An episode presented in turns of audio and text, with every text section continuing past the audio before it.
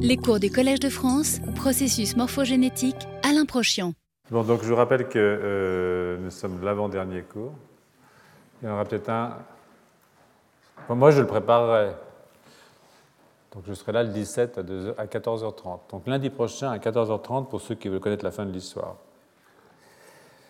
Euh, je vais quand même, je suis désolé, j'ai dû interrompre deux, séances, mais euh, je reprends un petit peu et je vais résumer parce que, évidemment, quand on saute comme ça de cours, euh, des fois c'est un petit peu compliqué de, raccrocher les wagons, pour vous, comme pour moi d'ailleurs. Et donc, ce que je vous disais, c'est que je parle de schéma qui, qui, qui vous montre que la chromatine, c'est un truc sur la chromatine. Donc, la chromatine, l'ADN n'est pas nu, hein, on s'en souvient l'année dernière ou les années précédentes est toujours entouré par euh, euh, des nucléosomes, eux-mêmes formés euh, de l'assemblage de 8 histones de différents types, les H2, H3, H4, et puis une histone particulière, H1, qui est dans le, brin qui sépare deux nucléosomes. Et ces histones sont plus ou moins, enfin c'est ce qu'on appelle la chromatine, donc, donc l'ADN plus ce qui l'enveloppe, la chromatine est plus ou moins structurée. Et euh, euh, le vieillissement, euh, qu'il soit normal ou qu'il soit pathologique, s'accompagne en général d'une modification de cette chromatine, particulièrement d'une modification de la part de ce qu'on appelle l'hétérochromatine, que vous voyez ici en dense, et qui est la région où l'ADN est tellement compacté que euh, les gènes qui sont sur cette région sont réprimés. Il n'y a pas d'expression génétique ou peu d'expression génétique. En contraste évidemment avec le chromatine qui est ici dans lequel vous avez euh, les gènes actifs.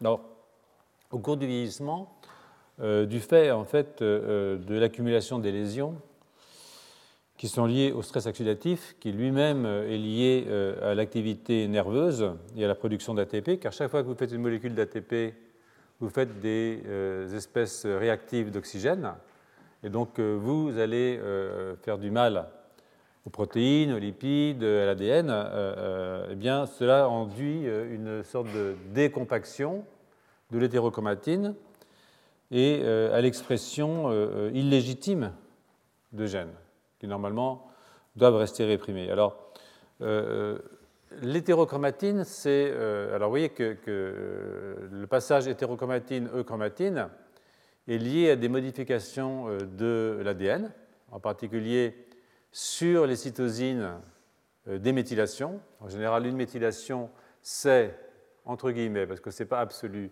synonyme de répression génétique.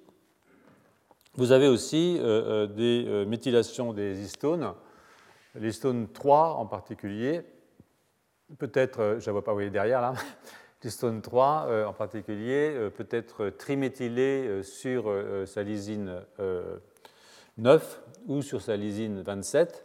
Et ça, c'est ce qu'on appelle des marques répressives. Ce sont des marques répressives qui sont particulièrement importantes chez les mouches, parce que les mouches n'ont pas de mutilation des cytosines. Les mouches sont essentiellement l'hétérochromatine chez les mouches, c'est essentiellement des histones euh, méthylées. Et puis vous avez des histones qui permettent euh, d'activer la transcription, et en particulier, ça, c'est lié pour une grande partie à l'acétylation en fait, euh, des, histones. Alors là, vous avez un dessin un petit peu plus précis. vous voyez ici les, trois, les, trois, les quatre histones classiques, plus H1, qui, je vous rappelle, est sur le brin qui sépare deux nucléosomes. Et vous voyez qu'en gras, hein, AR, ça veut dire arginine, K, ça veut dire lysine, T, c'est tréonine. Et puis vous avez aussi, euh, évidemment, euh, quelques tyrosines qui se baladent. Et ça, ça vous indique que euh, les arginines et les lysines sont très souvent méthylées ou acétylées. Hein. Donc quand c'est acétylé, c'est plutôt on y va. Quand c'est méthylé, c'est plutôt, surtout trois fois, on dit c'est plutôt on n'y va pas. Et puis vous avez des phosphorylations très souvent sur les tréonines et sur les tyrosines voire sur les sérines, on a très souvent des phosphorylations, voilà les pH. Et ça, c'est tous les types de modifications qu'on peut avoir sur euh, les histones. Et euh, ça vous montre qu'il euh, y a un niveau absolument fabuleux de régulation possible de la structure de la chromatine.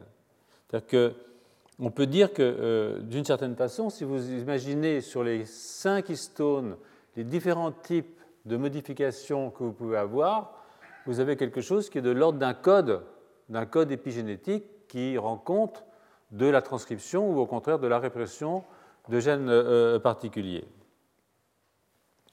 Donc euh, euh, ça, c'est quelque chose qu'il faut vraiment avoir en tête, parce que, je vais y revenir, ça veut dire que, parce que l'hétérochromatine, c'est quelque chose de dynamique, c'est pas noir ou blanc, donc ça peut bouger au cours du temps, au cours des conditions physiologiques, au cours du temps évidemment, puisque je vous parlais du vieillissement.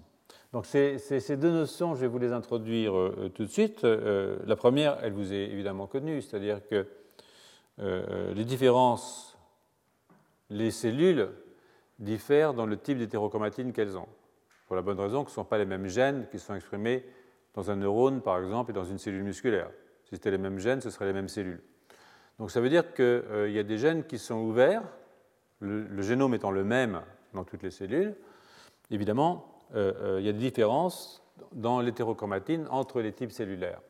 donc ça, au cours du développement, depuis que vous passez de l'œuf euh, à la différenciation terminale, dans un schéma sur lequel je reviendrai, mais vous connaissez bien, quand je vous ai parlé en particulier des cellules souches induites, quand on remonte d'une cellule vers une cellule, différenciée vers une cellule pluripotente, en retirant les marques épigénétiques, en en rajoutant d'autres, parce qu'un œuf aussi, c'est une cellule différenciée c'est très différencié, une cellule germinale, bien entendu. Un spermatozoïde, c'est très différencié.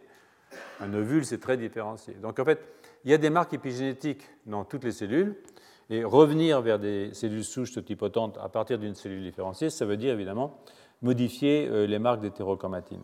Donc ces hétérochromatines diffèrent, comme je disais, entre les types cellulaires, sinon il n'y aurait pas différents types cellulaires. Euh, la deuxième chose à laquelle il faut vraiment euh, être très attentif, c'est que pour un même type cellulaire, euh, et hétérochromatine sont dynamiques. C'est-à-dire que ça se modifie évidemment au cours du développement, mais aussi au cours de l'activité physiologique. C'est-à-dire qu'en fonction de l'activité physiologique, vous allez avoir l'induction de certains gènes ou la répression de certains gènes, et ça, ça veut dire des euh, modifications transitoires, réversibles ou non d'ailleurs, de, euh, euh, de l'hétérochromatine et de l'euchromatine, c'est-à-dire des gènes qui sont réprimés et des gènes qui sont au contraire activés. Donc ces, ces modifications, si j'ose dire des modifications, ne sont évidemment pas permanentes, elles sont fixes et elles sont dynamiques. Le, vivant d'ailleurs, c'est pas une machine. Hein. Euh, euh, le vivant, c'est essentiellement quelque chose d'instable et de dynamique. Et je pense que euh, c'est une notion qu'il faut absolument avoir en tête, c'est-à-dire que nous ne sommes pas, nous ne sommes pas des machines. On peut s'en désoler, hein, mais enfin, n'est pas machine qui veut. Donc, c'est un point absolument essentiel et, et, je vais prendre plusieurs exemples. Et pour une fois, je vais pas prendre des exemples dans parfois, même deux fois au cours de ce cours aujourd'hui, deux fois ou une fois, je ne sais plus très bien, euh, dans euh, du travail qui a été fait dans le laboratoire. Et là, je vais vous parler un peu du travail de Ariel Dinardo et euh, des collègues qui composent sa petite équipe. Petite, mais belle. Voilà. Donc, je ne sais pas si vous vous rappelez, je vous ai souvent parlé de la plasticité du cortex cérébral. Et cette plasticité du cortex cérébral, elle est liée à l'état épigénétique d'une classe de neurones. Alors, vous voyez, le cortex cérébral, euh, bon, vous avez maintenant fait beaucoup de cours avec moi, donc euh, pour, les anciens, je veux dire, tout ça n'a plus de mystère, mais euh, est composé de six couches. Et cette couche-là, la couche 3-4, couche 4, est une couche particulièrement importante pour l'apprentissage on y trouve en particulier des, neurones qu'on appelle les neurones à parvalbumine, qui sont ces petites bêtes rouges là que j'ai mis ici, qui sont des, animaux qui maturent extrêmement rapidement et qui, au moment de ce qu'on appelle la plasticité, ce sont des neurones inhibiteurs. Et vous voyez, les, périodes de plasticité dans le cortex sont des périodes très particulières, c'est des périodes où vous pouvez apprendre. Hein. on ne peut pas apprendre de la même façon à tous les âges. Donc on va apprendre à voir, on va apprendre à entendre, on va apprendre à marcher, on va apprendre à penser, on va apprendre la langue, on va apprendre la musique, et c'est pas, on va apprendre euh, la vie sexuelle adulte, et ce n'est pas toujours aux mêmes périodes, bien entendu. Et donc, euh, euh, ces périodes critiques, vous les voyez, elles peuvent commencer, puis, par exemple, pour, ça c'est chez un enfant, hein. c'est pris sur le développement précoce de l'enfant. Vous voyez que, par exemple, pour la vision, hein, la vision binoculaire en l'occurrence, eh bien, euh, euh, vous pouvez apprendre à voir avec vos deux yeux entre 0 et 5 ans. Mais si vous, êtes, euh, vous avez une cataracte, vous savez un môme qui a une cataracte, et qu'on n'opère pas la cataracte avant l'âge de 6 ans, si vous ouvrez après, il sera ce qu'on appelle amblyope, c'est-à-dire qu'il n'aura jamais une vision binoculaire. Et donc, ça veut dire qu'il y a des périodes pendant lesquelles il y a de la plasticité, et cette plasticité, elle est liée à l'activité de ces petits neurones à parvelle lumine, sur lequel je reviendrai peut-être. Donc ça, c'est une chose qui est, est... Ce sont des périodes postnatales. Je ne sais pas si vous vous rappelez, euh, euh, je ne sais pas si c'est le cours de l'année dernière, je, je, perds un peu la, au bout de certain nombre d'années, on finit par perdre le fil de ce qu'on a pu raconter. Mais c'est extraordinairement important euh, parce que les sapiens, c'est-à-dire nous, on a une maturation postnatale qui est très longue, très très longue. Et donc la plasticité du cortex, elle se passe dans un milieu social. C'est-à-dire quand on est dans la famille, si on en a une, ou dans la tribu, ou dans le groupe. Euh, euh. et donc c'est pendant cette période qu'on a le cerveau le plus plastique. Et, ça, c'est très important parce que ça explique euh, pourquoi nous sommes des animaux sociaux extrêmes. Nous sommes des individus extrêmes parce que nous sommes des individus sociaux extrêmes. C'est-à-dire que nous recevons énormément d'informations dans la période de maturation postnatale. Je pense que euh, Hublin, si vous l'avez écouté, doit vous raconter pas mal de choses comme ça. Jean-Jacques, c'est un maniaque du postnatal. Euh, euh, voilà. c'est aussi un maniaque de beaucoup de choses. J'ai appris qu'il vous racontait que les chimpanzés mangeaient de la viande. c'est pas bon pour la planète, il paraît. Bon, mais bon. Les chimpanzés vont manger de la viande et nous, on va manger de l'herbe. Enfin, de toute façon, il y a de moins en moins de chimpanzés, donc il y aura plus en plus de viande, donc ça va là. Toujours est-il que euh, euh, ces périodes sont euh, évidemment très importantes, et en particulier, je vous parlais de la vie sexuelle adulte. Il y a évidemment une sexualité infantile. allez voir l'exposition Freud qui a été montée par, par Jean Clair, là, qui est très très belle. Donc, et, je dis ça parce que la sexualité infantile se transforme en sexualité adulte au moment où les hormones arrivent, hein, rappelez-vous ça fait un certain temps, mais enfin bon, on s'en souvient toujours, c'est un moment important dans la vie. Euh, et à ce moment-là, euh, euh, en fait, vous avez une maturation de ces neurones dans le cortex préfrontal dorsolatéral. Donc en fait, vous avez une période critique de développement avec la montée de l'inhibition, ça c'est la maturation de ces petits neurones, et puis une baisse de l'excitation, ce renversement entre l'excitation et l'inhibition correspond à cette âge crucial qu'on appelle la puberté. Et euh, euh, c'est important parce que si ça se passe mal, euh, c'est-à-dire si le cerveau ne s'adapte pas au nouveau milieu, hein, eh bien, ça peut provoquer des dommages, certaines formes de, schizophrénie, hein, probablement, pourraient, c'est ce que pensent certains collègues, mais je, suis, je pense comme eux, correspondre à un ratage de ce type. Voilà. Hein. Euh, les hormones arrivent, mais le cerveau ne suit pas. Donc, euh, euh, c'est important parce que cette période d'apprentissage, cette période où le cerveau doit se modifier en fonction de l'environnement, sont des périodes pendant lesquelles le génome est très instable. En fait, ce sont des périodes d'instabilité génétique. Le titre du cours cette année, c'est Instabilité génétique dans les maladies neurologiques et psychiatriques. Et donc, c'est là-dessus que j'insiste, c'est-à-dire que au moment où vous avez cette maturation, au moment où vous avez cette période de plasticité, vous avez en même temps une période d'instabilité génétique. Donc vos neurones sont en danger, votre cerveau aussi. Donc euh, cette période de, plasticité, euh, euh, instabilité, est marquée par une modification de la structure de l'hétérochromatine de ces neurones inhibiteurs. Hein, qui exprime la parvalbumine. En fait, c'est probablement cette modification de l'hétérochromatine qui est à la source de l'instabilité. Donc, un exemple classique de cette période nécessaire mais néanmoins dangereuse est celui de la mise en place que, qui est très étudié hein, de ce qu'on appelle la vision binoculaire, puisque si vous fermez les yeux pendant la période de plasticité, hein, si vous avez donc cette cataracte pendant cette période-là, perdez un œil, eh bien, euh, vous allez développer euh, l'amblyopie. Ça concerne quand même 3% euh, des humains. Hein. L'amblyopie, c'est pas mal. Et cette période plastique pour l'acquisition de la vision binoculaire chez Sapiens eh bien, se ferme vers l'âge de 6 ans. Hein, ce que vous disiez ici, vers, par là, 5-6 ans. Donc, un môme amblyope, un môme qui a une cataracte, un môme qui louche, il faut lui remettre les yeux en face des trous ou retirer la cataracte avant la fermeture. Sinon, sinon c'est trop tard. Sauf si on peut rouvrir la plasticité chez l'adulte, ça c'est une autre affaire.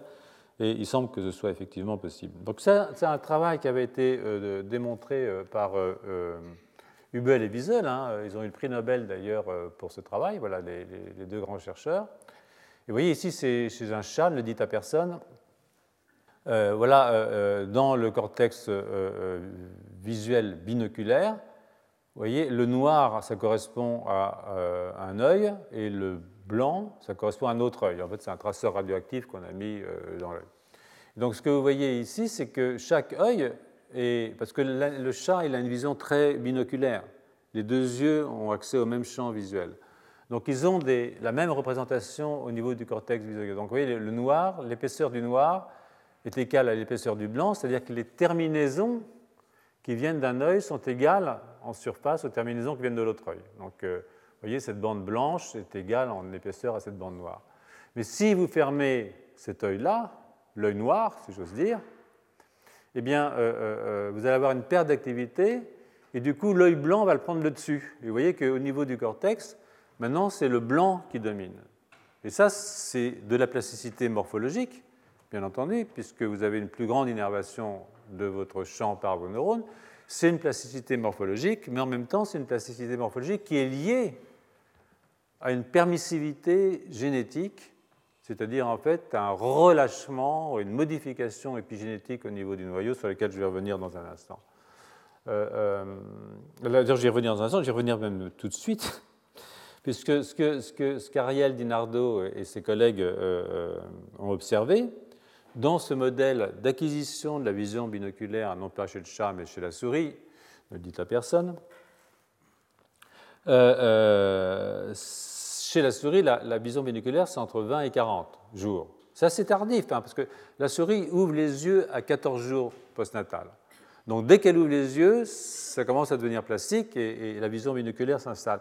Alors ce que vous pouvez voir ici, par exemple, donc, euh, euh, ces neurones-là que je vous ai montrés tout à l'heure, ces neurones euh, à parvalbumine, hein, ceux-là, donc on les revoit ici, ils sont entourés d'une matrice extracellulaire qu'on appelle les, filets périneuronaux ou périneuronal nets, qui permettent de les, voir parce qu'en fait ils sont marqués par une lectine. Il y a des sucs qui sont reconnus par une, lectine qui, qui est là en rouge. Vous voyez. Donc ça, ce sont ces neurones-là les neurones parvalbumines, ces petits gars en rouge euh, euh, qui viennent en fait des éminences ganglionnaires. Et donc, euh, on peut donc les distinguer et vous pouvez regarder ce qui se passe au cours du développement. Alors là, je n'ai pas avant P20. La période de plasticité, c'est entre P20 et P40. Alors, pas là, je ne vous montre pas là ce qui se passe avant P20, mais je vous ici, vous pourrez le voir.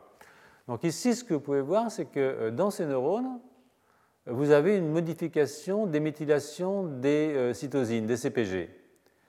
Donc, euh, euh, parce que les CPG méthylés sont reconnus par une protéine qu'on appelle MESCP2.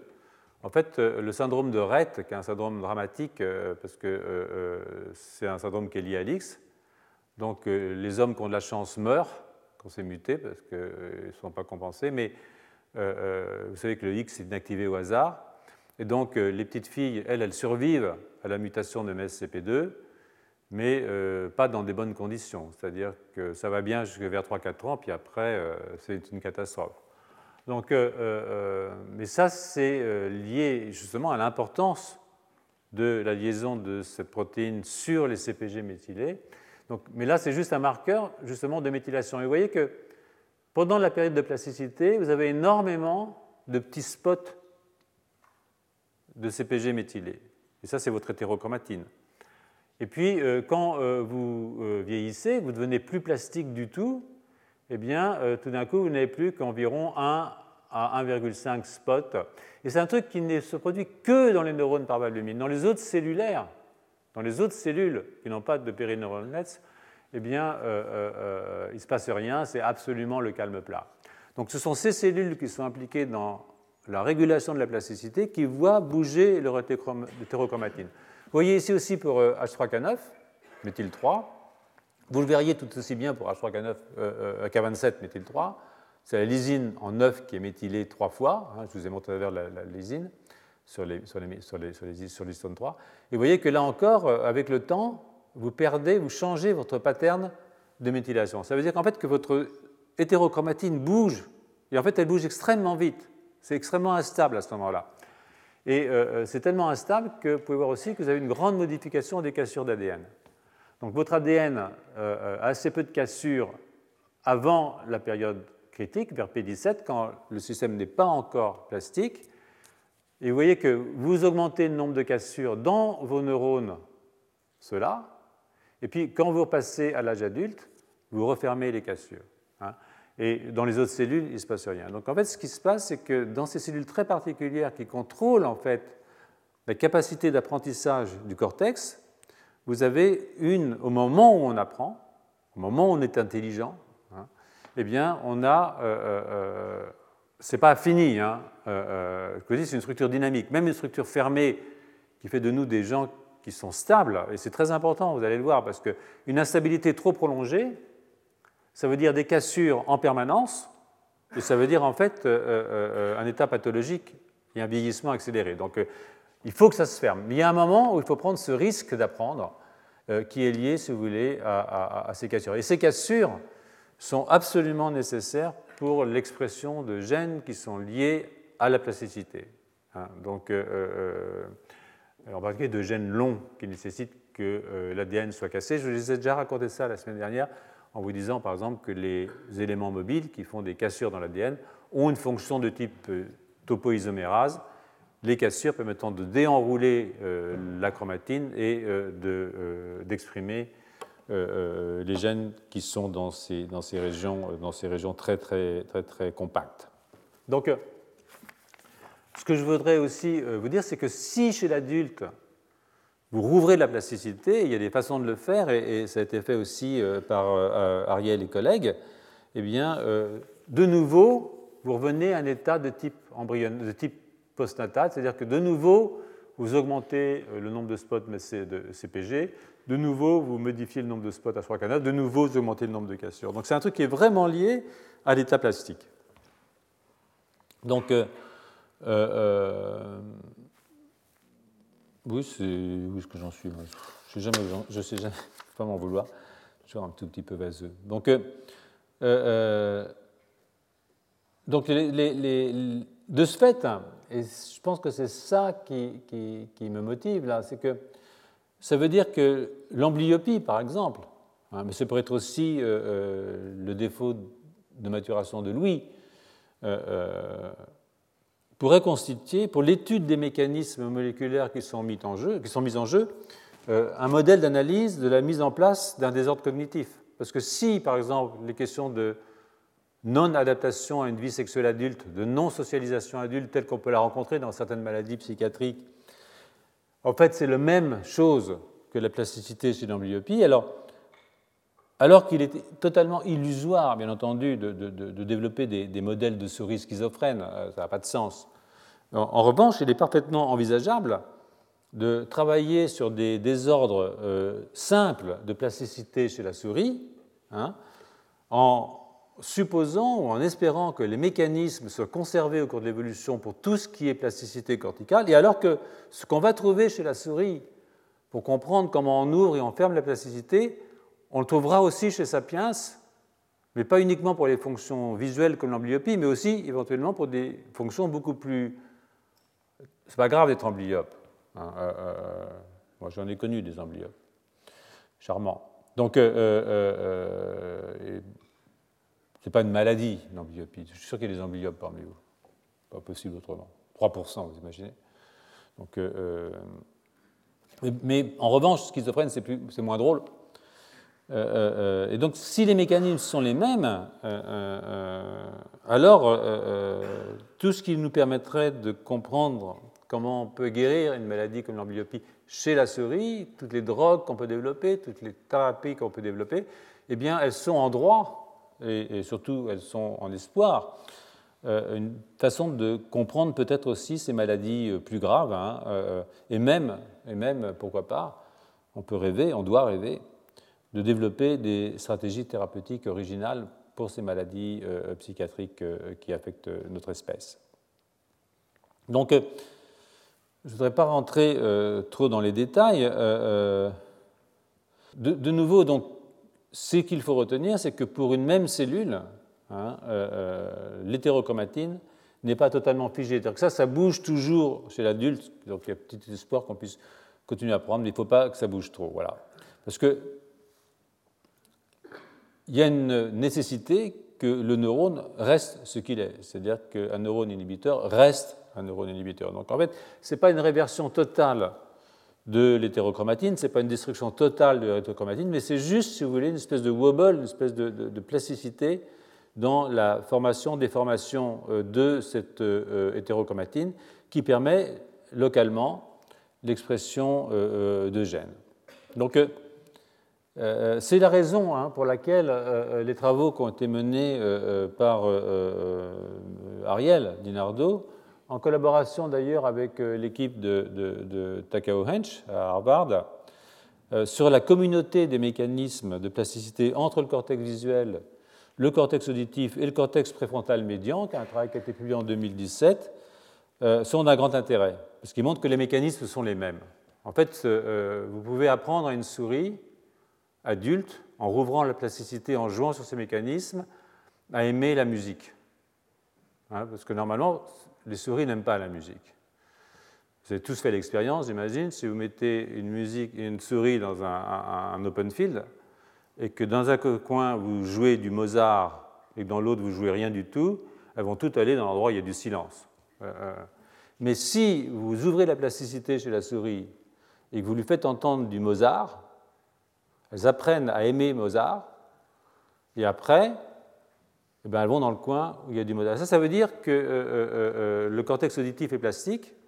Et en plus, quand elles entendent la musique, elles deviennent hypo-anxieuses. Et ça, ça veut dire que le cortex préfrontal médian est aussi plastique. Et ce sont les mêmes mécanismes qui permettent d'ouvrir la plasticité dans ces différentes régions du cortex. Et ça, c'est évidemment extrêmement intéressant. Et de cette façon, ça vous renvoie un petit peu à ce que je vous ai dit dans le deuxième cours cette année, quand je vous ai parlé d'une période critique postnatale pour l'établissement d'un phénotype dépressif chez la souris. Vous vous rappelez quand on prend les petits, qu'on les sépare de la mère, si on les sépare entre P0 et P10, postnatal 0 et 10, ils s'en foutent complètement, les mères aussi d'ailleurs. Euh, mais si vous les séparez entre P10 et P20, à ce moment-là, quand elles deviennent adultes et qu'on on les soumet à un stress défaite sociale, ça s'appelle. Hein. Nous, nous, les défaites sociales, on les a accumulées. Mais euh, euh, comme on n'a pas été séparé de notre moment entre P10 et P20, euh, on est résistant. Donc, ben, les souris qui ont été séparées de leur moment entre P10 et P20 et qui sont soumises à un stress social, une défaite sociale, par exemple, on les met devant une souris très costaud et, et se tire, après, elles, deviennent dépressives. Hein. Il y a des résilientes, hein, comme je vous le disais. Mais ça, ça veut dire qu'il y a aussi une période critique pour cette maladie psychiatrique. Donc, euh, il y a quelque chose là euh, à creuser que nous creusons et, peut-être qu'un jour je vous raconterai la suite si, suite il y a. Donc, une certaine, il faut aussi comprendre qu'une certaine instabilité génétique du génome euh, peut être nécessaire euh, dans certaines circonstances. Euh, par exemple, bah, je, viens d'en parler là, c'est l'histoire de l'apprentissage postnatal. Mais son maintien permanent hein, parce qu'il autorise l'expression permanente de gènes qui sont des gènes illégitimes d'une certaine façon. Ils ne le sont que pendant cette petite période. Mais si, de façon permanente, vous maintenez un état plastique euh, dans votre cortex, alors, alors évidemment, vous allez avoir des problèmes. Et parmi ces gènes euh, euh, qui sont des gènes illégitimes, je vous renvoie à, ce que je vous ai présenté au dernier cours, c'est-à-dire ces éléments mobiles, et là c'est chez la drosophile. Hein. Je ne sais pas si vous vous rappelez, vous avez ici, c'est dans la tête, hein, dans le cerveau. Vous voyez qu'au cours du vieillissement, eh bien, vous avez l'expression euh, euh, de transposon. Hein. Euh, là, c'est dans les corps gras, c'est le système immunitaire. Et voilà encore dans la tête. Alors là, c'est tous les gènes, mais là, c'est juste les transposons, les voilà. Hein. Et vous voyez que c'est une très très forte expression de transposons. Et en fait, l'expression de ces transposons augmente avec l'âge. C'est-à-dire avec l'âge, votre hétérochromatine se défait, vous avez de plus en plus d'éléments mobiles qui sont exprimés, et ça, ça vous fait du mal. Hein. Non, ça vous fait du mal, mais ça vous fait mourir à la fin. Euh, c'est pas bon. Donc, euh, euh, évidemment, il y a, je vous le disais la dernière fois, euh, si vous faites un, un, régime de basse calorie, euh, euh, l'hétérochromatine se défait moins vite, donc on a moins d'éléments mobiles qui sont activés dans le génome, qui vont faire des cassures. Mais ça, c'est surtout vrai pour les organes périphériques. Ce n'est pas euh, véritablement exact pour le cerveau. Vous voyez qu'ici, dans le cerveau, vous mettez un régime de basse calorie, vous ne changez pas tellement la couleur, vous êtes toujours dans le rouge.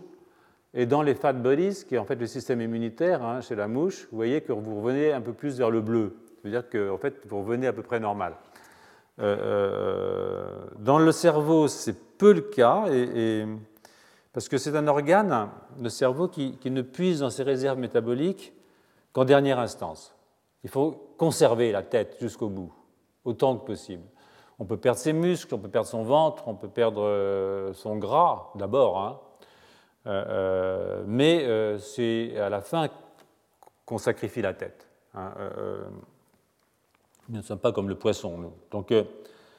Euh, euh, mais il faut aussi ne pas se faire trop d'illusions, c'est-à-dire que si la disette, si la sous-nutrition euh, est trop forte, hein, alors les capacités cognitives elles-mêmes sont atteintes de ce fait. Et c'est un drame actuellement, c'est un, drame, un des drames de la sous-nutrition qui accompagne les situations économiques et géopolitiques qui sont encore très courantes aujourd'hui, malheureusement, sur la planète, même euh, si elles émeuvent moins que le sort de nos amis les bêtes. Mais bon, chacun ses priorités. A contrario, euh, il n'est pas interdit de penser que restructurer la chromatine chez des malades ou chez des gens âgés soit une stratégie gagnante pour lutter justement contre le vieillissement qu'il soit normal ou qu'il soit d'origine pathologique. Donc, dans les stratégies anti-aging, bien entendu, restructurer la chromatine peut être quelque chose de. Euh, peut être une voie hein, euh, pour les gens qui, pensent qu'il ne faut pas vieillir. Ça, c'est limite. Donc maintenant, je vais passer euh, un petit peu à Sapiens. Et ça va me permettre de remettre les méthylations des CPG dans le jeu.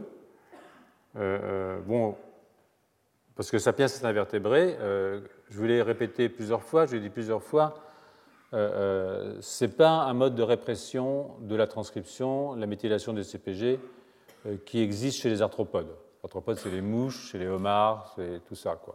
Voilà. Donc, ce sera avant de vous entretenir de la maladie de Charcot, euh, euh, que je vais maintenant. Euh, je terminerai sur la maladie de Charcot. C'est une maladie très intéressante, la maladie de Charcot. C'est une maladie dramatique, ce qu'on appelle la, sclérose latérale amyotrophique.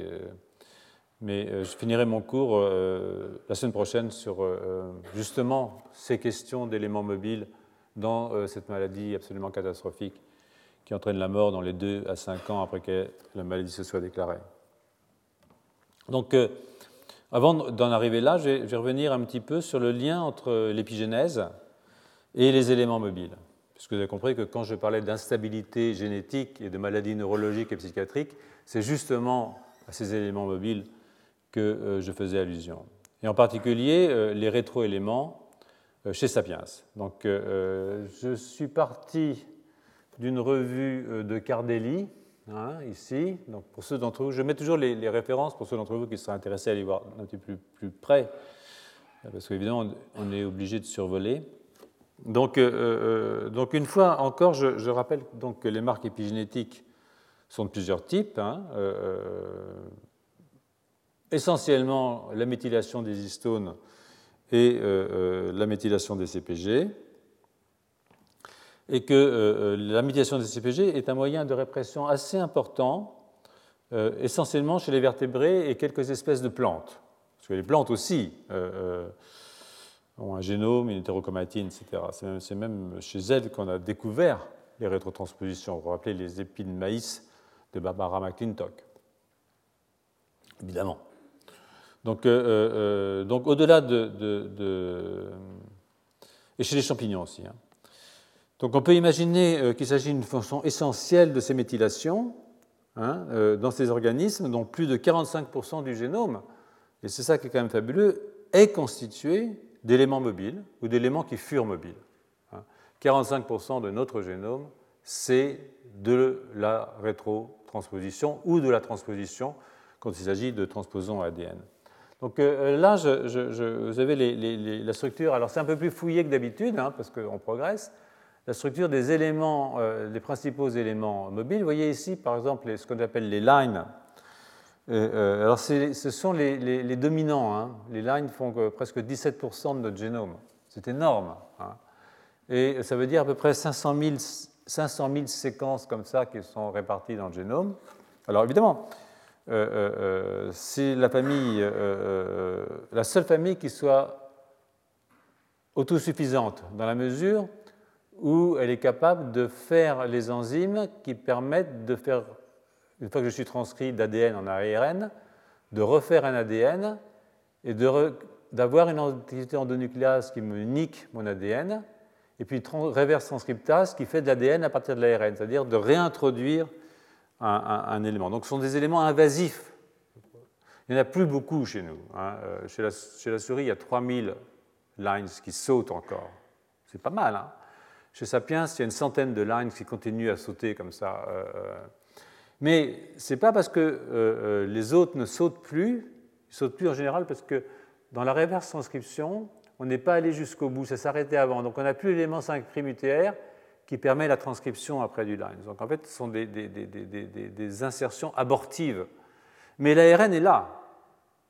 Euh, le, je veux dire, le, bout de génome est là. Et si vous avez quelque part un élément d'initiation de la transcription, pouvez faire des fragments d'ARN qui seront transcrits, qui ne seront pas rétrotranscrits, qui ne seront pas insérés dans le génome, mais qui servent d'ARN régulateur. Hein. Donc euh, euh, ça, c'est vraiment important.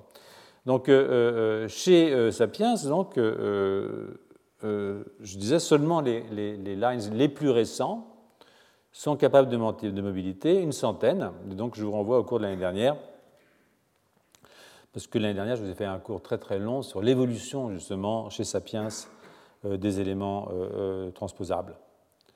Donc, c'est la RNA polymérase 2 donc très classique, celle qui est responsable de la polymérisation de quasiment tous les gènes qui reconnaissent le 5' UTR.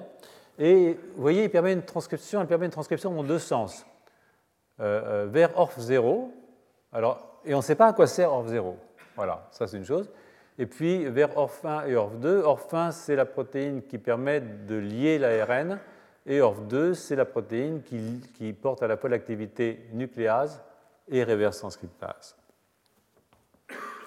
Mais euh, euh, le fait que la transcription puisse être initiée dans les deux sens euh, est très intéressant et très important, indépendamment de ce pourquoi code ORF0. C'est très important parce que ça veut dire qu'on peut faire des, transcrits qui entrent en collision avec les autres, hein, avec la transcription du gène endogène en particulier, qui peut interrompre, hein, et, et qui, si ça continue plus loin, peut sur d'autres gènes euh, former des transcrits antisens. Alors, les transcrits antisens, euh, on en parle assez peu en biologie moléculaire, mais les transcrits antisens sont assez fréquents en fait, ils sont même très fréquents.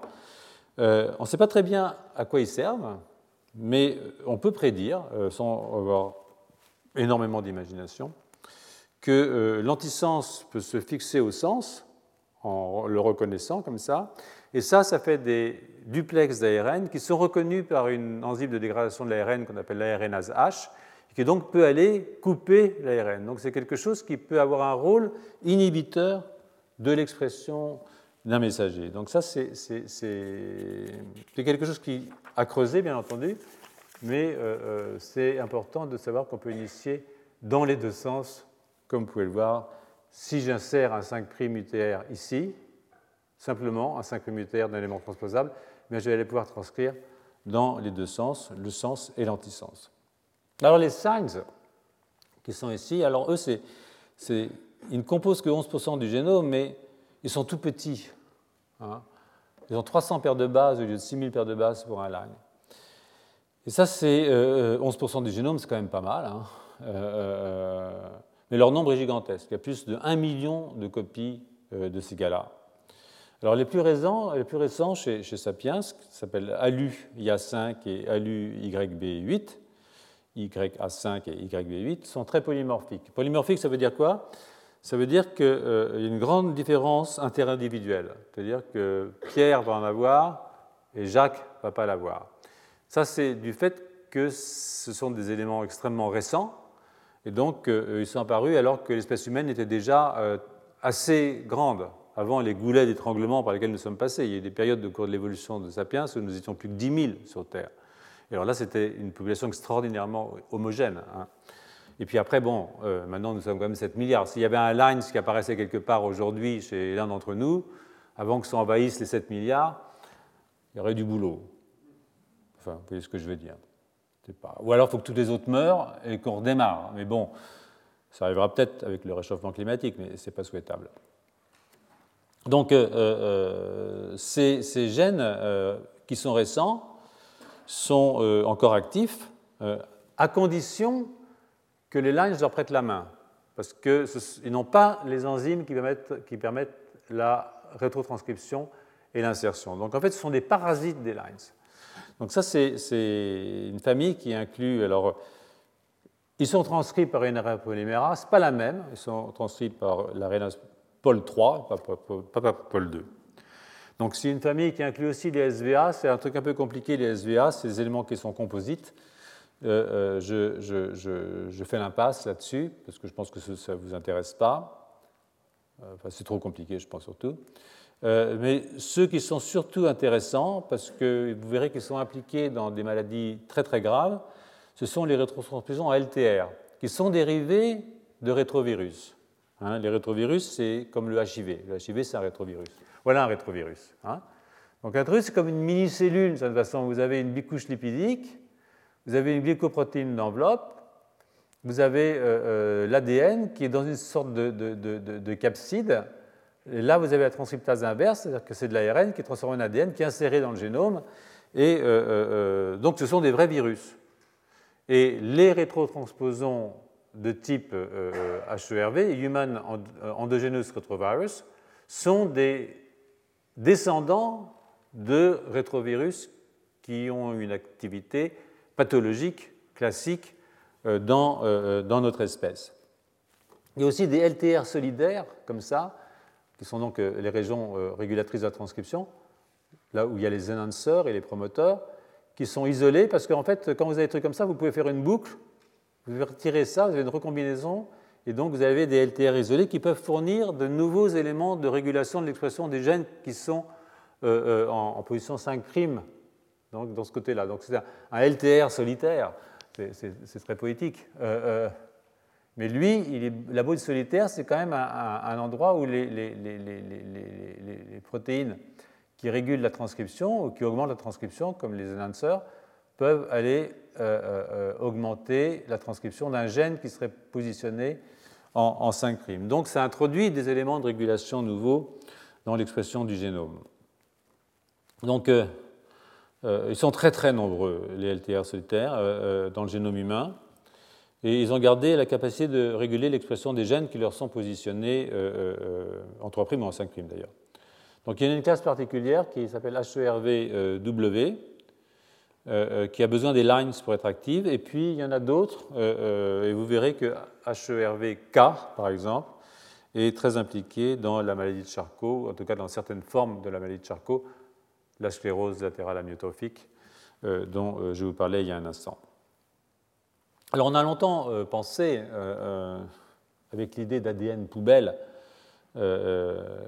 cher à Dawkins, hein, je ne sais pas si vous en souvenez, Dawkins, c'est un biologiste anglais qui est, né à Nairobi et qui pensait que les éléments transposables, c'était ce qu'on appelait les gènes égoïstes. Hein. Vous avez dû lire ça quand vous étiez petit. le gène égoïste, c'est quelqu'un qui ne pense qu'à lui. Donc pour lui, les transposons, c'était des éléments transposables, mais il pensait qu'à eux, qu'à se reproduire il n'avait pas de fonction physiologique, d'où euh, le terme élégant d'ADN poubelle. Mais euh, euh, moi, je serais plutôt partisan de l'idée de, François Chapville, dans le laboratoire duquel j'ai préparé mon doctorat, sur l'ARN du virus de la mosaïque jaune du navet. vous voyez, le navet mène à tout, même au cerveau. Et je pense, comme Chapville, que dans le vivant, tout ce qui ne sert à rien n'existe pas. Euh, euh, je pense que la pression de sélection est telle qu'il est tout à fait improbable qu'on puisse avoir 45% du génome composé de choses qui ne servent à rien.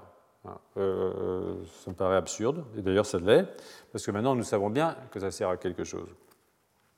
D'abord, à quoi ça sert donc? Bah, Pour commencer, les, éléments transposables sont une très très grande force évolutive. Hein. C'est une grande force évolutive justement parce qu'ils permettent des mutations.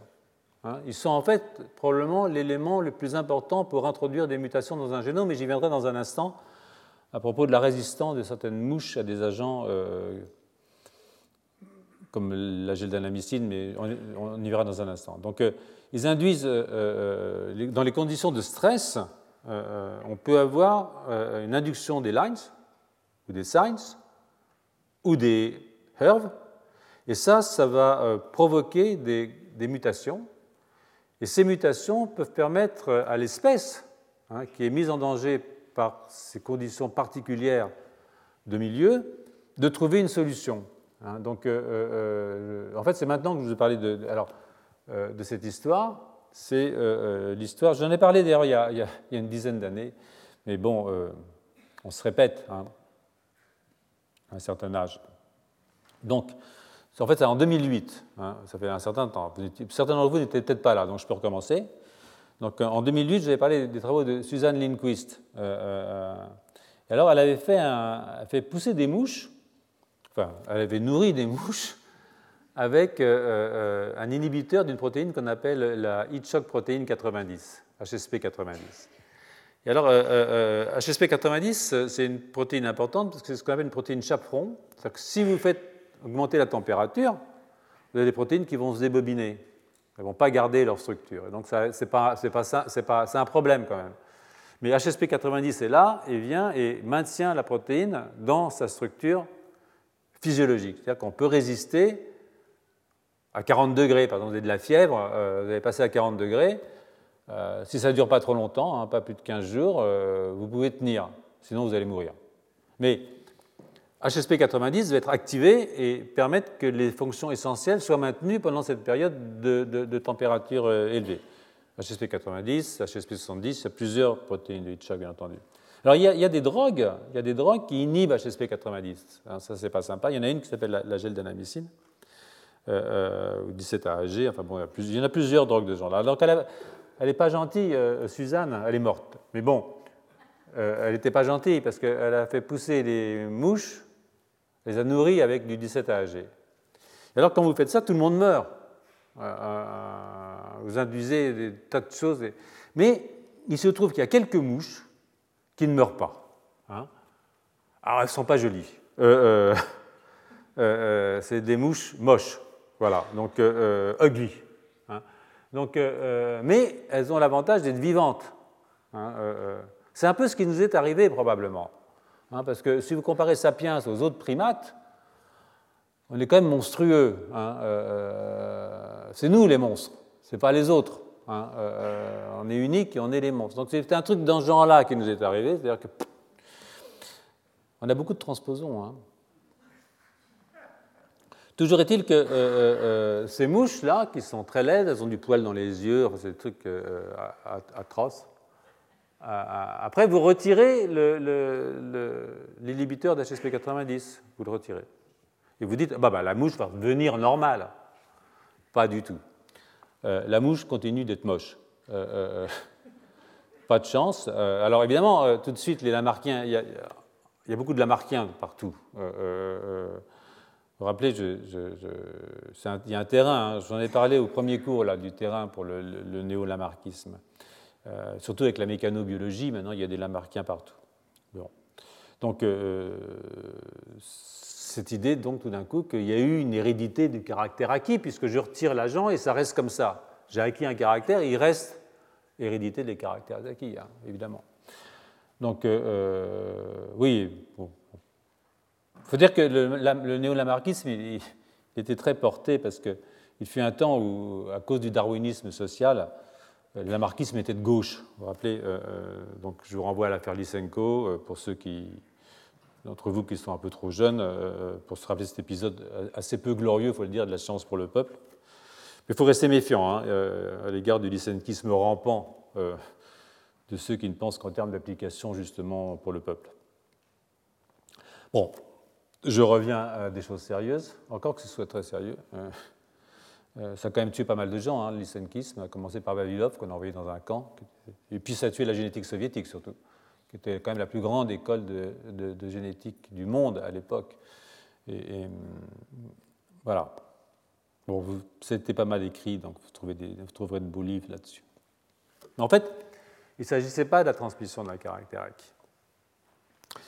Il s'agissait, en tout cas, pas au sens lamarckien du terme. Et ça, c'est ça qui est vraiment amusant. C'est-à-dire que euh, ce qui s'est passé, on l'a compris que 12 ans après, euh, euh, c'est que en fait, HSP 90 diminue aussi l'activité de Piwi. Hein. Donc c'est quoi Piwi Piwi, c'est HSP 90 se lie à Piwi. Piwi, HOP et HSP 90, ça j'ai mis que Piwi, sont des protéines qui sont des répresseurs de l'expression des éléments mobiles. Donc si vous supprimez HSP 90, si vous inactivez HSP 90, qu'est-ce qui se passe? Vous libérez vos éléments mobiles. Et alors là, ça fait des dégâts. Hein. C'est-à-dire que vous avez des mutations partout, et ça les réprime surtout dans les lignées germinales. C'est-à-dire que les spermatozoïdes des mouches, ça devient une catastrophe. Ça mute partout. Mais il se trouve que quand vous faites des mutations partout dans une population de plusieurs millions de spermatozoïdes, eh bien, il peut y avoir une ou deux ou trois mutations qui vont trouver la solution. D'accord? La solution, elle n'est pas belle, mais elle a le mérite d'être vivante. D'accord? Et donc, euh, euh, c'est en fait du darwinisme, c'est du darwinisme au niveau des cellules germinales. C'est-à-dire qu'on sélectionne les cellules germinales qui sont capables, à la suite des mutations induites par les libérations des éléments mobiles, de trouver la solution à la catastrophe inhibition d'HSP 90. Donc, euh, il s'agit donc de darwinisme, hein, et pas de lamarckisme, mais d'un darwinisme somatique qui s'exerce au niveau des cellules germinales, ce qui rend évidemment le changement héréditaire dès lors que j'aurai trouvé la solution au niveau des cellules germinales. Donc ça, c'est un truc qui est assez rigolo.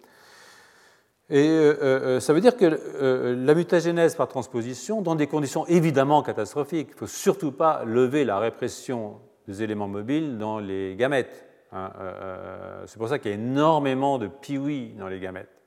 Il y a une répression absolument absolue.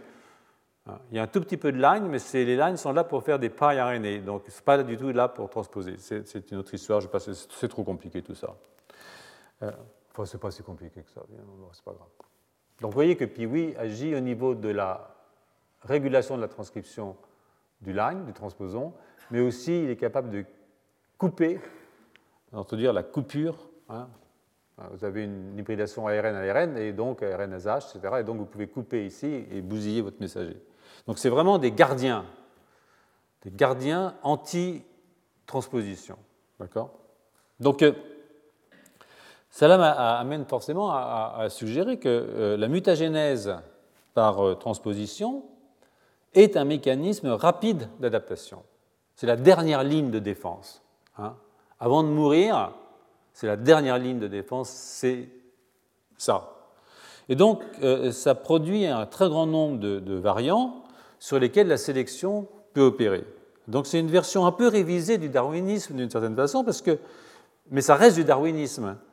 Euh, chez Darwin, comme vous le savez, les, variations sont aléatoires et elles précèdent la sélection. Hein, ça, c'est la grande idée de Darwin, c'est que chacun d'entre nous est différent, mais que si les conditions climatiques ou autres changent, il y en a qui sont plus résistants que les autres et qui vont laisser plus. Mais ça précédait le changement climatique ou changement d'environnement. Mais ce qu'on peut imaginer aussi, hein, c'est évidemment c'est vrai, hein, Darwin avait mis le doigt sur un truc vraiment intéressant, mais c'est vrai, mais ça n'exclut pas non plus un mécanisme qui pourrait augmenter le nombre de variations en réponse à un stress environnemental. D'accord? En fait, c'est une sorte de darwinisme à deux niveaux. Hein. il, y a, celui des gamètes et celui des individus, une sorte de darwinisme au carré, si vous voulez, d'une certaine façon. Euh, euh, même si l'idée lamarckienne d'un milieu qui induit l'adaptation, à travers le, processus de sélection darwinienne, s'est introduite par la brèche, parce que, d'une certaine façon, c'est parce que vous avez changé des conditions que vous avez produit des mutations et produit des variants qui vont être sélectionnés au niveau des gamètes. Donc en fait, c'est assez intéressant de ce point de vue parce qu'on ne pouvait pas imaginer, on pouvait pas imaginer que la modification du milieu pouvait provoquer cette grande induction de variants au niveau évidemment euh, des cellules germinales. Donc il y a de l'espoir pour le réchauffement climatique. Euh, euh, peut-être que ça va induire des rétrotranspositions dans les gamètes de certains d'entre nous, et que si on se reproduit suffisamment bien, on va avoir des mômes qui seront résistants à 4 degrés de plus. Ouais. Je crois qu'il faudrait mieux lutter contre le réchauffement climatique. Euh, euh, oui, puis faire des organismes génétiquement modifiés qui peuvent, euh, mais fabriqués avec notre cerveau, qui peuvent survivre à des températures plus élevées. Par exemple, faire de nouvelles plantes, des nouveaux animaux, qui éviteraient que les gens aient besoin de bouger pour manger, qu'ils pourraient manger sur place des animaux qui peuvent vivre avec des températures plus élevées. Donc la solution, elle est effectivement dans la technique plutôt qu'en se fiant trop à la mutation et la rétrotransposition. Je pense qu'il y a un petit risque là. Vous remarquez, nous on s'en fiche un peu, on ne les verra pas. Bah, sauf pour ceux qui ont des petits-enfants. En fait. C'est embêtant. Bon. Donc euh, euh, ce darwinisme euh, à deux niveaux, donc je trouve ça assez amusant. Et, donc je aussi vous dire que, si on voit le nombre de transpositions qu'il y a dans un génome, 45%, ça veut dire qu'il y a quand même eu du stress accumulé au cours des générations. Hein, parce que ça n'a pas d'être une marade quand même, l'évolution. Et pas uniquement chez nous, hein. toutes les bestioles en ont quand même bavé. Euh, euh, sinon, il n'y aurait pas 45% de transposons dans un génome. Donc ça, ça indique quand même le stress accumulé pendant les générations et la façon qu'il a fallu, et, l'adaptation que cela a forcément induit. Donc, euh, en dehors de ce rôle évolutif, qui est un rôle vraiment, je pense, important, qu'on ne peut pas négliger, la rétrotransposition ou la transposition, parce qu'il y a aussi la transposition ADN. Un morceau d'ADN qui sort, qui va se recoller ailleurs. Alors, évidemment, la transposition par ADN, elle est moins dangereuse que par rétrotransposition parce qu'on en perd d'un côté puis on le gagne de l'autre. Mais on ne multiplie pas par deux. Alors que la rétrotransposition, vous gardez le premier, vous en faites un deuxième. Et donc, ça agrandit énormément le nombre de transposons dans votre génome. ils ont aussi un rôle physiologique dans la régulation de l'expression génétique. alors, ça ne veut pas dire que leur expression ne nécessite pas d'être contrôlée. Et cela nous renvoie, nous renvoie à l'hétérochromatine, dont une des fonctions, c'est justement de contrôler l'expression des rétrotransposons. Alors, je vais en tirer euh, euh, un jour si j'y arrive. Les conséquences pour les pathologies, et je le ferai avant de le faire, je, vais continuer sur l'évolution un petit peu à travers un article qui fait le lien entre HSP 90 et la régulation justement de ces éléments mobiles. Nous sommes toujours dans l'instabilité du génome. Hein. J'aimerais bien qu'en sortant d'ici, vous sachiez que ce que vous avez dans vos cellules, c'est quelque chose d'horriblement instable. Hein. Euh, que le génome fixe, ça n'existe pas. Hein. Euh, en introduction à, ça, je voudrais vous signaler euh, que les auteurs rappellent pas mal de trucs que nous avons déjà rencontrés et en particulier que HSP90, donc c'est le choc protéine, a pour une fonction euh, bien établie de, canaliser le développement vers des génotypes euh, relativement constants en défait de ce qu'on appelle le polymorphisme génétique des individus. Donc ce concept de canalisation, il nous vient de Weddington. Hein. Euh, vous voyez ici, vous avez une cellule. là, c'est l'axe, c'est le temps, donc elle va se différencier. Eh ben là, elle est pluripotente, et puis là, elle va s'engager dans la lignée neuronale, et puis là, elle va devenir un neurone dopaminergique, puis là, un neurone sérotoninergique, par exemple. Et ça, ça correspond à l'accumulation de marques épigénétiques hein, différentes. Donc, euh, mais ici, par exemple, hop, elle aurait pu passer de l'autre côté. Ben non, elle est passée de ce côté-là. Hein. Et si, euh, euh, donc, si je inhibe HSP90, je peux faire apparaître des phénotypes sous-jacents. Donc, ce que, pensait Weddington, vous voyez, c'est que là, on a les gènes, les petits poteaux là, petits poteaux noirs, c'est les gènes. Ça, c'est le paysage, c'est le phénotype, avec différentes possibilités épigénétiques, et que ce qui tient là, ça nous oblige à passer dans les bons trajets pour faire un organisme normal. Mais ça veut dire aussi qu'il y a, au fond, plusieurs organismes possibles. Il y a celui-là, et puis il y a celui-là. D'accord? Donc, cette canalisation qui fait qu'on aura toujours celui-là, elle est liée au fait que euh, ces petits fils-là, ils nous retiennent un paysage épigénétique costaud. La bille, la bille cellulaire là-haut, va toujours prendre euh, la bonne vallée, euh, même si elle rencontre des accidents de parcours, hein, souvent des accidents génétiques. Parce qu'il s'agit de donner une base biochimique à la robustesse. Si j'inactive HSP90, alors des phénotypes sous-jacents, hein, et voilà, des phénotypes sous-jacents euh, euh, ben, peuvent apparaître euh, et sont révélés, le voilà ici, par des formes qui peuvent vous paraître monstrueuses, mais qui, si il n'y avait plus que des mouches comme ça, ben, ce serait la norme, hein, ce serait nous. Nous, on ne se trouve pas monstrueux. Ce n'est pas ce que pensent les singes. Donc, je ne reviens pas pour l'instant là-dessus.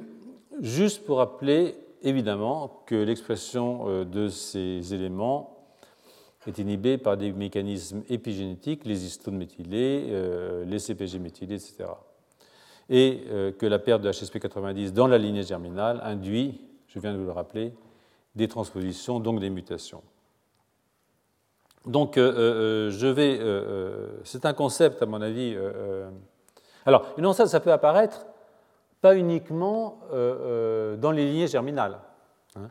Vous pouvez avoir euh, des libérations de transcription de ces éléments qui rendent le génome instable dans les lignées somatiques.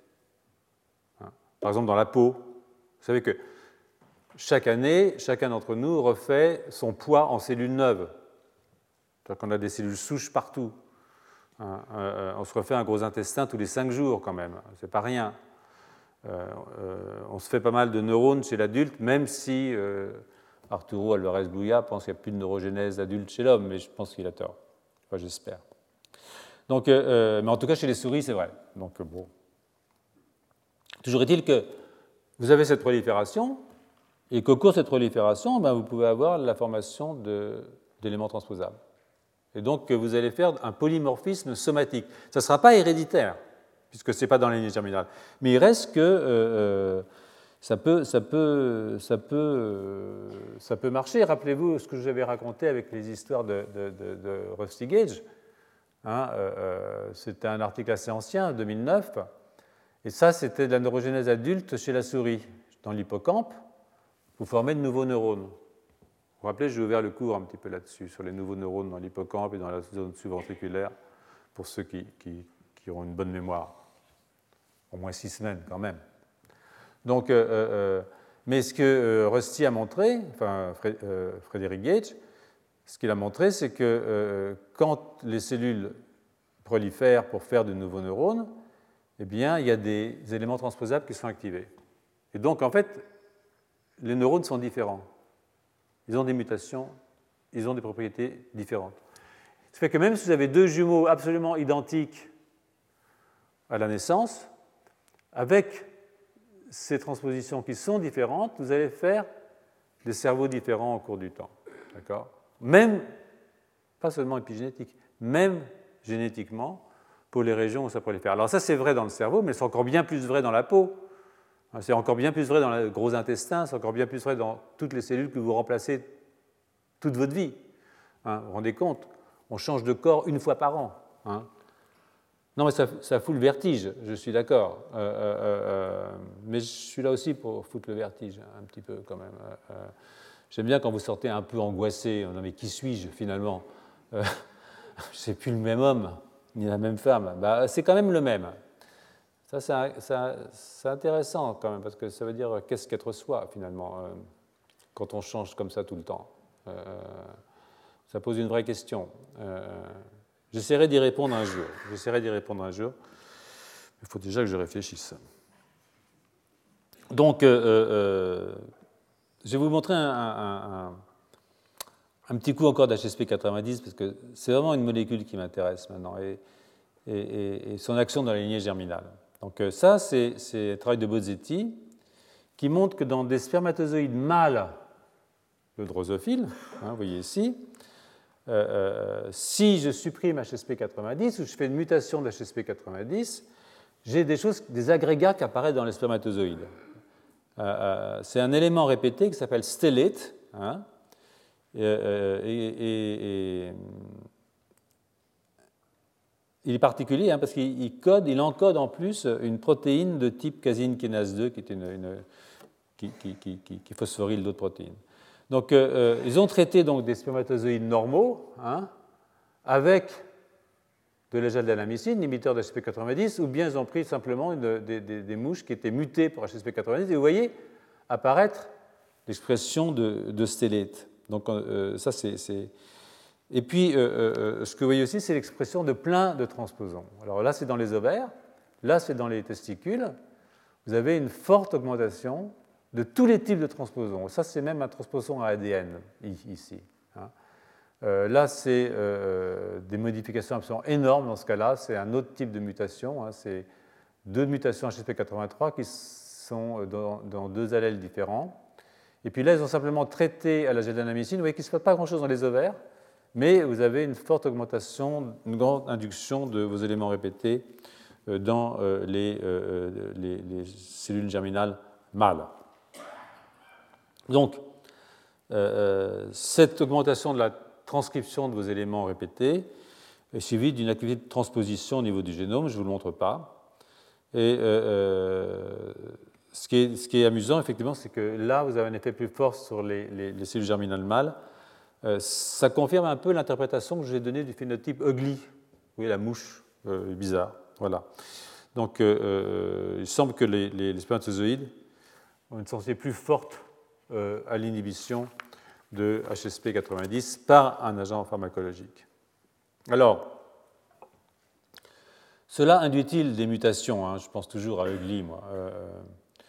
où est-ce que les, nouveaux phénotypes Plutôt, on peut dire est-ce que les nouveaux phénotypes correspondent à des mutations plutôt qu'à une levée de la canalisation, tel que je l'ai montré tout à l'heure, donc à la révélation de chemins de différenciation possibles, mais préexistants et réprimés?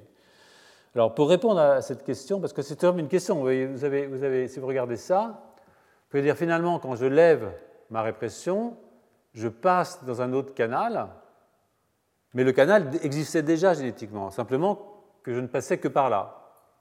Donc, en inhibant HSP90, je révèle des génotypes sous-jacents. avec un même génotype, je révèle des phénotypes sous-jacents. Donc avec un même génotype, je vais avoir plusieurs phénotypes. Et je vais souvent prendre celui-là, ou le plus souvent. Mais là, tout d'un coup, je peux faire ça. Donc il y a deux explications. Ou bien j'introduis une mutation, ou bien je révèle quelque chose qui était sous-jacent. Et en fait, euh, euh, pour voir ça, ils ont fait une manip qui est assez jolie. Euh, ils ont. Il ne faut pas que je me trompe, celui-là, parce que après je me trompe et j'ai l'air d'idiot. Voilà. Donc ils ont voulu vérifier si, en travaillant, alors là, ils ont regardé le, Oui, c'est ça, ils ont scriblé ils ont, ils ont criblé euh, une mouche, donc ils ont, ils ont, ils ont levé avec la gélanamycine euh, euh, la répression de Piwi et des, et et des éléments transposables par HSP90. Ils ont criblé 3220 mouches. Hein. et ce qu'ils ont trouvé ici, en fait, c'était homozygote pour Scratch, qui est une mutation d'HSP90. Ils ont trouvé ici un phénotype, hein, ce qu'on appelle scutoïde. Voilà, donc ça c'est le phénobiscutoïde, c'est une petite malformation euh, de cette région-là du dos de la mouche. Hein. Et ce ça, cette mutation, elle existe déjà, on la connaît. Elle est liée, ce morphotype, il est, ce phénotype muté, il est lié à une mutation d'un gène qu'on appelle le gène NOC. Donc, euh, dans ces animaux qui avaient été traités, euh, qui étaient hétérozygotes ou qui avaient été dans lequel HSP90 était soit mal exprimé, soit inhibé, ils ont été regarder ce qui se passait au niveau de ce gène. Et effectivement, ils ont trouvé une mutation. Et ça, ce que ça veut dire, c'est que quand ils ont levé HSP90, quand ils ont inhibé HSP90, ils n'ont pas révélé un, phénotype, un génotype sous-jacent, mais ils ont créé un nouveau génotype par mutation. Et ça, ça renforce l'idée que ce n'est pas un génotype sous-jacent, ce n'est pas un phénomène de canalisation au sens de Waddington qui s'est produit, c'est effectivement l'introduction d'une nouvelle mutation. Et ça, c'est l'hypothèse que j'ai avancée pour le phénotype ugly, laid, pour la bouche. Voilà. Donc maintenant, je, reviens à l'article de Hummel et collaborateurs que j'ai laissé de côté, euh, euh, après avoir évoqué le, rôle de la répression épigénétique euh, dans la mobilité des éléments transposables et celui de HSP 90 dans la structure de la chromatine. Alors, ce qu'on doit savoir, c'est que dans les cellules somatiques, même en l'absence de rétrotransposition, la présence d'un élément mobile joue sur l'expression des gènes avoisinants. Pour mémoire, je vous remets cette diapositive extraordinairement simplifiée. Vous avez ici un élément mobile. Il peut jouer sur l'expression des gènes avoisinants en fournissant des promoteurs nouveau, il peut former, il peut introduire des nouveaux exons, c'est-à-dire que l'élément mobile peut se transformer en exon, c'est-à-dire modifier la protéine. Il peut fixer des CPG, des méthyles sur ces CPG et donc avoir une action de transcription euh, euh, sur les gènes avoisinants. Il peut provoquer des transcriptions en fournissant de nouveaux promoteurs. Et puis il peut attirer des enzymes qui vont méthyler les histones et donc faire une répression non pas par méthylation, mais par accumulation, par exemple, d'histones du genre H3K9 méthyle3, H3K27 méthyle3. Donc ils ont, euh, même sans sauter, je vous le disais et je vous le dis souvent, des actions physiologiques assez importantes. Donc, ce qui a été fait par ces jeunes gens, je vais finir ce papier, après j'arrêterai, parce que euh, c'est assez compliqué, donc il euh, faut que vous ayez le temps de digérer. Ce qu'ils ont fait, c'est donc euh, de prendre plusieurs types de cellules. Hein. et par exemple, ici, c'est des cellules de type stem cells. Là, c'est des précurseurs neuronaux. Là, c'est embryonic stem cells, c'est des cellules totipotentes. Ça sont des, des, précurseurs neuronaux, des cellules souches neurales. Et puis ça sont des macrophages, vous savez, ces cellules qui qui, mangent euh, les autres, qui mangent des débris, qui sont des dérivés des monocytes, en fait, monocytaires. Et puis, euh, euh, ils leur ont balancé de nouveau, hein, ils ont essayé d'inhiber l'activité de HSP90. Alors, qu'est-ce qui se passe là? Mais ils ont regardé, les, ils ont fait un RNA sec, comme on dit, SIC, c'est-à-dire qu'ils ont fait un séquençage d'ARN complet dans toutes les cellules. ils ont regardé quels étaient les gènes qui étaient modifiés dans leur expression à la suite de cette inhibition de HSP90. Et ce qu'on appelle un séquençage profond, en fait. et ce qu'ils ont vu, c'est une forte modification à la hausse ou à la baisse de l'expression d'éléments mobiles. Hein. Donc euh, euh, ça, vous le voyez euh, dans cette diapositive ici, par exemple. Vous voyez ici dans l'élément mobile, ici, vous voyez par exemple dans, les cellules souches embryonnaires, on a une surexpression de trois éléments mobiles. IAPEZ, MERV-L, et puis lui, j'arrive pas à lire, mais c'est un élément mobile aussi. Mais dans les cellules souches neurales ou dans les macrophages, il n'y a que IAPZ qui est uprégulé. Donc ça dépend du type cellulaire. Selon le type cellulaire, ce n'est pas les mêmes éléments mobiles exactement qui vont être euh, surexprimés. Donc ça, c'est intéressant. Euh, euh, vous pouvez le voir ici, par exemple, voilà, dans le contrôle. Là, vous êtes dans des cellules souches embryonnaires.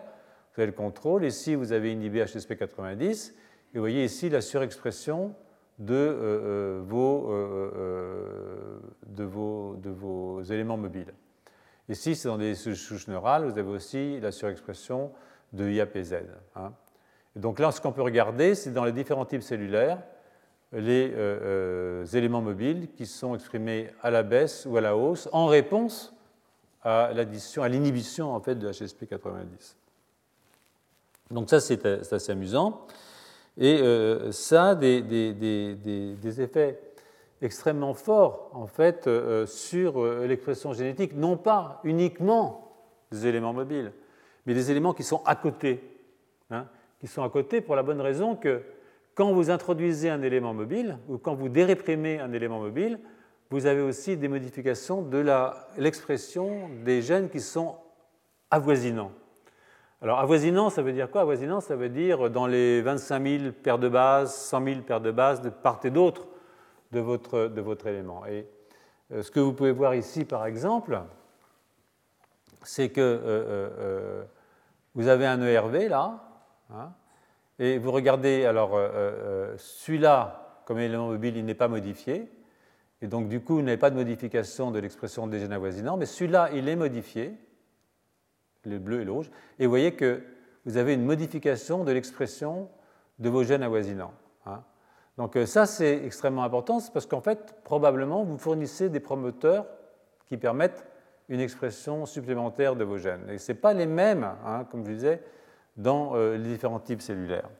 Donc ça, c'est vraiment quelque chose de, très amusant parce que euh, euh, ça veut dire que même en l'absence de mobilité, la seule transcription d'un élément transposable peut affecter l'expression de gènes qui sont à proximité des sites d'insertion. Alors, c'était vérifié sur des gènes qui sont à moins de 200 kilobases. C'est quand même pas mal, hein, 200 kilobases. Euh, ça fait 200 000, 200 000 paires de, bases. Hein. Alors, si vous comptez, euh, évidemment, il y a les introns, il y a les exons, mais euh, c'est pas mal. Donc, eux, ils ont observé que les gènes, je vous dis, à 25 kilobases ou, moins d'un ERV, hein, ici IAPZ ou MERV-L, sont uprégulés après inhibition de l'HSP90. Donc c'est un effet qui est spécifique des ERV, euh, qui sont rendus euh, silencieux euh, par HSP90, et, plutôt qu'ils sont activés hein, par HSP90. Donc c'est important, et on peut en conclure, et je pense qu'il faut en conclure absolument, que HSP90 diminue l'effet régulateur des ERV sur les gènes avoisinants. C'est-à-dire que si vous balancez une heat shock protéine, si vous la surexprimez, vous allez inhiber l'effet régulateur de votre rétrovirus endogène. Ici, c'est un rétrovirus endogène. Hein. Donc, euh, euh, ça tamponne l'effet transcriptionnel de l'insertion de l'ERV. Donc, euh, toujours dans cette diapositive, en B et C, hein, ce que vous pouvez voir, on compare tous les gènes dont l'expression est modifiée, hein, et euh, par l'inhibition de HSP90, et ceux qui sont proches d'un insert en bleu, et ceux qui sont loin d'un insert, eh bien, euh, d'un insert, bon là c'est pour un type de rétrotransposon, et ça c'est pour un autre type de rétrotransposon. Vous voyez, tous ceux qui sont près d'un insert sont uprégulés. Alors évidemment, celui-là, il est uprégulé dans les trois types cellulaires. Mais là, ce n'est régulé que dans les cellules souches embryonnaires. Vous avez dit qu'il n'y avait pas de modification de ce rétrotransposon dans les cellules souches neurales et les macrophages. vous voyez que là, vous avez une régulation pour IAPZ, vous avez une régulation très forte des gènes qui sont à proximité. Donc vous avez, en levant comme ça l'inhibition par lead shock, vous allez, par le biais des transposons qui sont insérés dans le génome, vous allez modifier considérablement l'expression de votre génome. Donc, euh, euh, une des façons, évidemment, pour l'élément euh, mobile de surexprimer un gène, et, c'est une, façon simple, par exemple, ça peut être de faire un transcrit chimérique. Là, vous avez le gène qui va être surexprimé, mais vous avez un transcrit chimérique parce que vous allez prendre, si vous voulez, votre élément promoteur dans votre rétrotransposon. Donc chimérique, ça veut dire que vous avez un petit bout de celui-là et puis un petit bout de celui-là. Donc vous voyez ici le transcrit chimérique, on le voit apparaître quand on inhibe HSP90.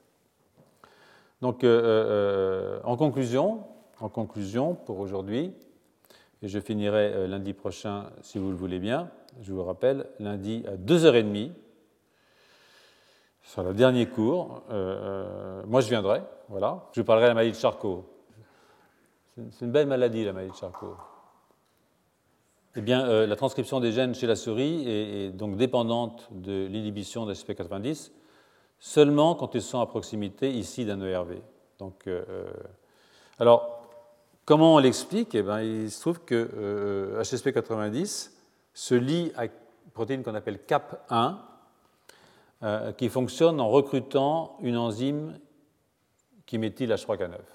Donc en fait, ce que vous apportez, c'est une marque répressive par une histone méthylée, euh, parce que HSP90 euh, et Cap1 en fait, forment un complexe. Donc si vous supprimez HSP90, vous détachez le complexe et vous empêchez la méthylation de votre histone, et du coup, paf, ça part. Donc cette diapositive dernière du cours d'aujourd'hui vous illustre un tout petit peu ce qui se passe. Hein. Vous avez dans différents génotypes, voilà ici gène 1 et gène 2, vous avez ici un rétrovirus endogène qui lie un complexe répresseur qui permet la formation de histone 3 euh, euh, K9 méthyl 3, voilà. Et euh, euh, donc là, je réprime parce que c'est une marque répressive que cette histone 3 euh, hyperméthylée. Et puis là, j'ai un gène 2 qui est, qui, est, activé. Donc vous voyez ici, je regarde l'expression de mes gènes. Là, elle est faible, et puis lui, il est normalement exprimé. maintenant, j'ai un autre génotype qui est celui-là où il n'y a rien, donc tout le monde est exprimé. Voilà. Et puis maintenant, dans celui-là, j'ai un autre génotype où j'ai celui-là qui est réprimé et pas celui d'en haut. Donc je peux avoir trois génotypes d'une certaine façon. Mais maintenant, je vais supprimer, je vais faire un stress, hein. je vais supprimer cette répression-là, et vous voyez, je vais avoir une up regulation de mon gène 1, parce que maintenant, au lieu d'être réprimé, il va être exprimé, donc je vais avoir cette up regulation. Ici, il ne se passe rien de particulier, puisque je n'avais pas de RV, et là, je vais surexprimer ce gène 2, vous voyez, ça devient plus noir par ici, parce que je vais supprimer la répression par mon complexe euh, euh, répressif lié justement à HSP90. Donc euh, les gènes avoisinants sont des gènes avoisinants sont modifiés. Donc ça, ça vous donne un peu l'idée de l'importance que peut avoir l'insertion de ces éléments dans le génome, et je vous le répète et je vous le rappelle, dans 45% de notre génome. Donc ce sont des éléments régulateurs absolument fondamentaux pour comprendre le lien entre l'épigénétique et l'expression de ces éléments, et pas forcément quand ils sont mobiles, aussi quand ils ne sont pas mobiles, mais sont suffisamment insérés dans le génome pour aller recruter des éléments inhibiteurs. Voilà. Donc, euh, euh, excusez-moi, c'est un petit peu compliqué, euh, mais je crois qu'on ne peut pas faire l'économie de cette complication si on veut comprendre ce que c'est que l'instabilité génétique et le rôle de cette instabilité dans l'évolution, bien entendu, mais aussi dans la physiologie et dans la pathologie, parce que la physiologie et la pathologie, comme je vous le dis souvent, c'est la même chose. La pathologie, c'est une physiologie qui déraille. Voilà. Et le vieillissement aussi, c'est une physiologie qui déraille. Voilà. Donc si on veut avoir la chance de rajeunir un jour, pour ceux qui en auront encore le temps, il faut comprendre, il faut comprendre ces choses-là. Voilà. Et je vous souhaite une bonne soirée. Retrouvez tous les contenus du Collège de France sur www.colège-2-france.fr.